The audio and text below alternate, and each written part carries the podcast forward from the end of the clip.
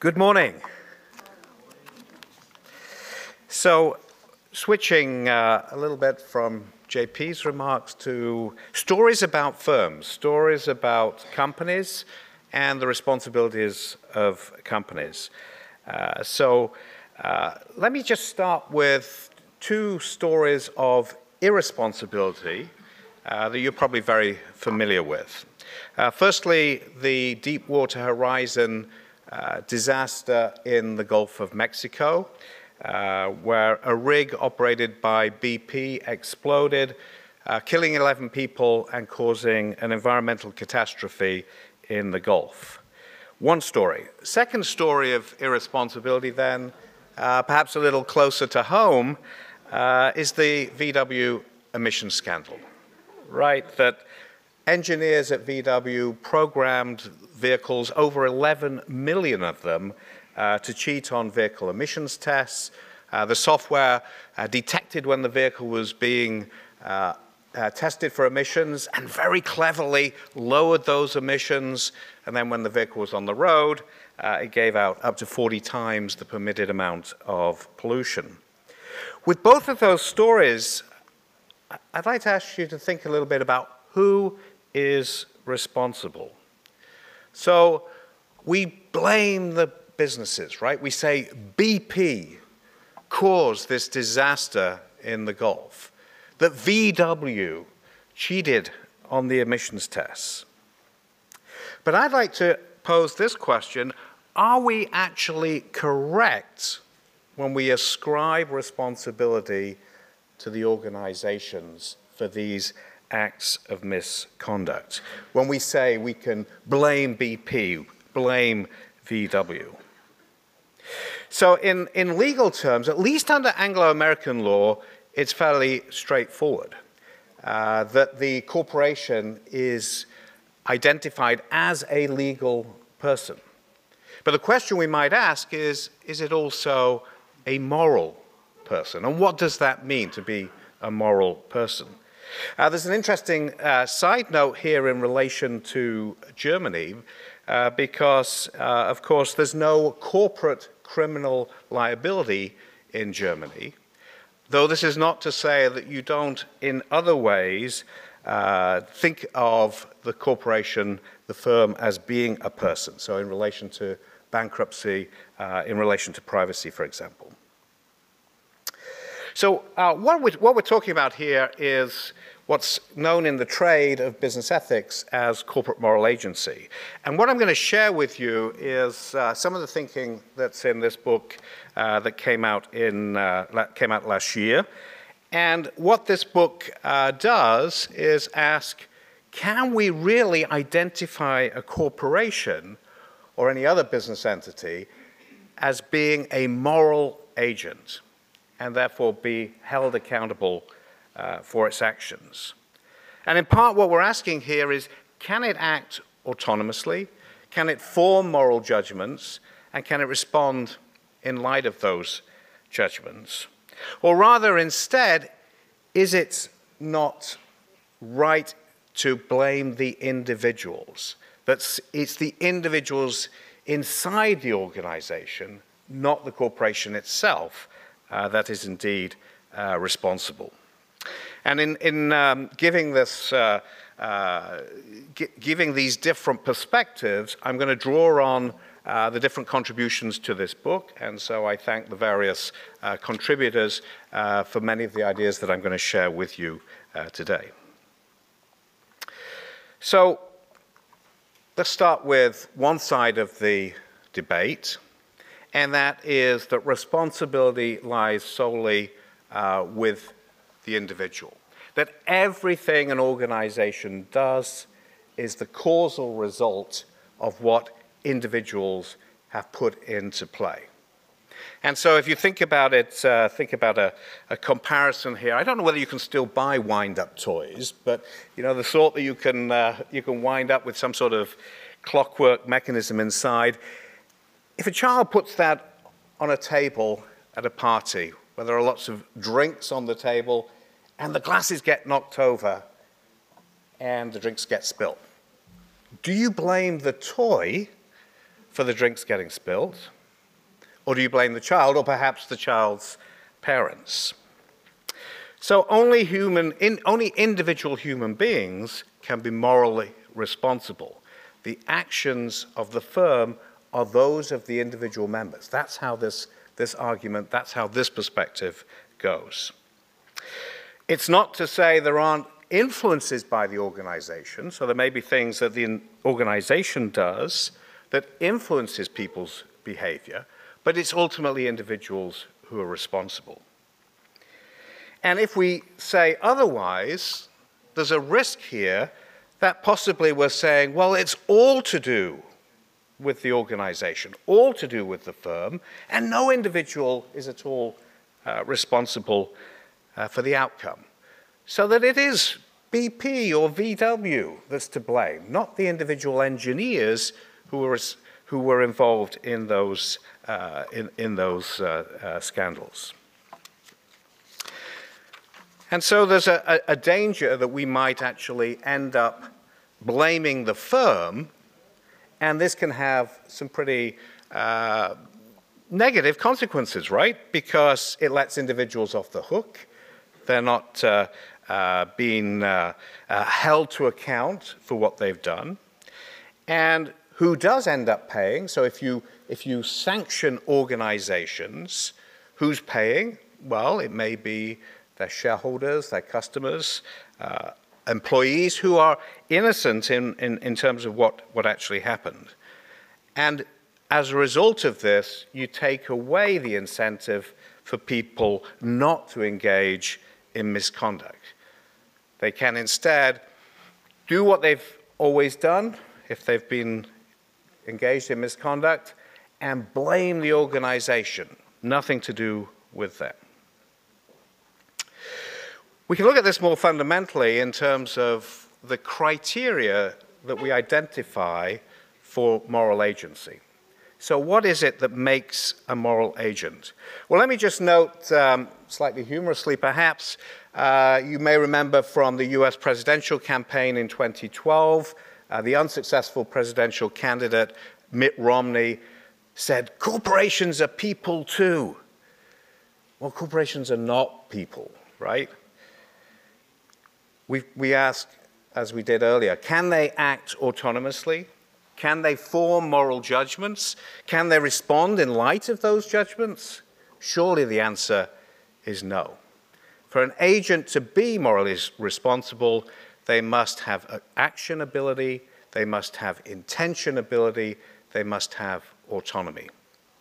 And for some people, autonomy alone, or the lack of autonomy, in a corporation debunks this idea of corporate moral agency.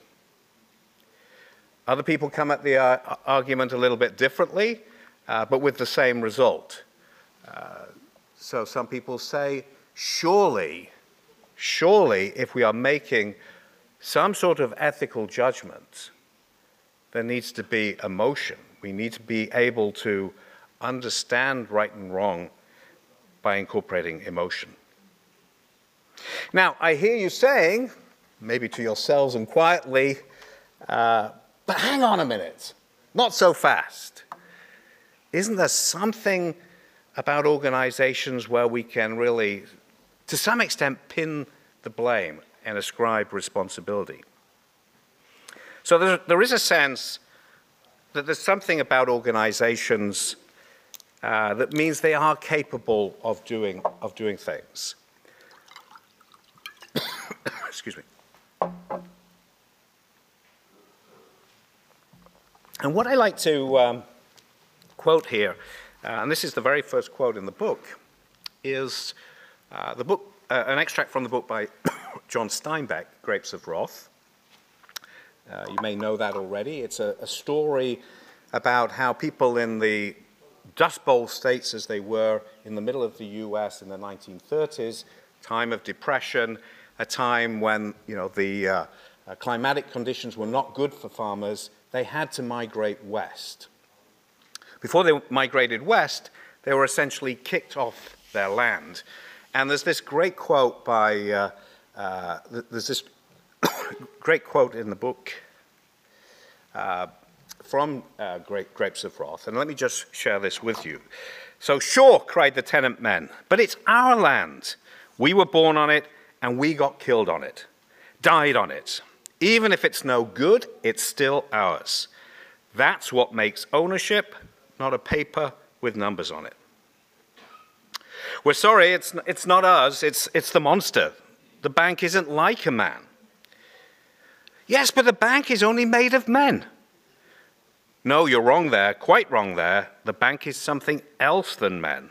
It happens that every man in the bank hates what the bank does, and yet the bank does it. The bank is something more than men. I tell you, it's the monster. Men made it, but they can't control it.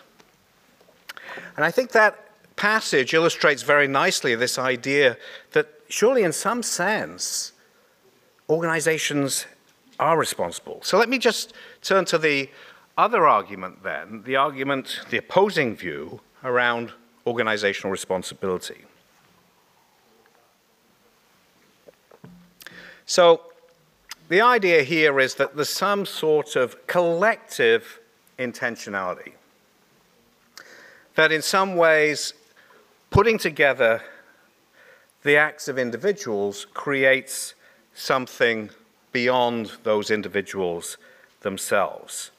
That, if you like, the whole is greater than the sum of its parts.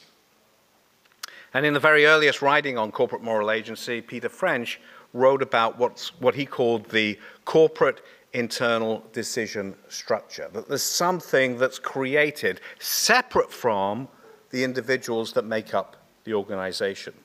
And building on that work in more recent years, you've got philosophers like Michael Bratman, who talks about group intentions and identifies how groups of people, small groups or big groups, if we're thinking about uh, large companies, can in some ways come together and act, even if some of the people in the group don't necessarily entirely agree with the, with the intentions that the group as a whole might have. And in a different vein, uh, the philosopher Philip Pettit has talked about corporations as having a voice that in some ways uh, represents that organization and in a way that is distinct from the members of that organization. And so these are some of the, the, the arguments that are advanced for organizational responsibility. Uh, the idea that there is something separate from the individuals that make up the organization. And what these proponents say is that uh, when it comes to individuals, they can also be responsible as well as the organization. So we don't necessarily have to have a situation where we say, it's the corporation to blame, end of story, we can also say uh, that individuals are to blame too. And so if you look at the stories of BP, you look at the stories of VW, you can say, yes, it's got something to do uh, with the engineers that were involved in, in, in those decisions at, at the root, but also the organization as well. So if you think about the VW story a little bit, Let's assume that the, the senior management of VW didn't know about how the software was being programmed. That might be a rash assumption uh, in light of some of the information that's emerged, but just imagine that they didn't know. But what they, they did know, and what we all know, is that 10 years before this happened, they were saying to their employees, we're going to make VW the largest automobile manufacturer in the world. And they were going from a situation in 2006 where they had sales of 6 million vehicles to 10 years later, 10 million vehicles, becoming that largest automobile manufacturer in the world. What does it mean for the people within the organization if that's the overriding goal that they're being asked to follow? And so I think when we, when we start saying individuals are responsible, we also need to look at what's happening uh, in, in terms of the organization, in terms of the pressures uh, put on those individuals especially. And, and, and, and let's note that it's not always possible to identify who uh, is responsible. So, let me come to uh, some uh, conclusions, some implications of this debate, and some, some conclusions. Uh, give you a sense of where I stand on, on it. So I think you can say theoretically, and this is the, the position that I take, a strong case can be made for the moral responsibility of firms, or more formally, for corporate moral agency. But it's only in a narrow and circumscribed way that avoids anthropomorphization, uh, which I don't know how well that translates, uh, but basically means avoiding trying to characterize firms as if they are people. A firm is more than the sum of its parts. But that does not preclude individual moral responsibility.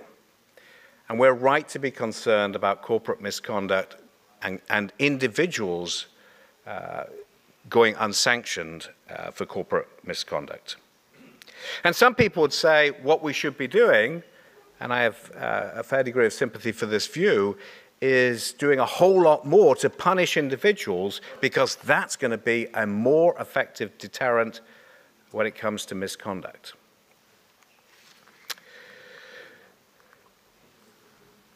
I say that attention should be given to both, that we should be giving attention to both the individuals and the corporation when it comes to thinking about uh, responsibility. So that good and bad corporate behavior is profoundly influenced to, by the extent to which individuals and the corporate entity itself uh, are, are held responsible. People respond to being told that they are responsible, organizations too. And there are things that organizations can do more of, particularly when it comes to thinking about culture and creating a culture where bad behavior is not uh, ignored, uh, is acted upon, and is certainly not uh, condoned, and where that misconduct is attributed not just to individuals, uh, but to organizational factors as well. And let me just uh, uh, conclude on a positive note, because I've been telling you all these bad stories about uh, the terrible things that business does. Let's not forget also that business can do good things. So I think, for example, about how pharmaceutical companies can create access uh, to essential medicines. That is being responsible, and that's not just the responsibility of individuals, it's the responsibility of organizations too. On that, let me conclude and leave you to decide uh, where you stand on this question. Thank you.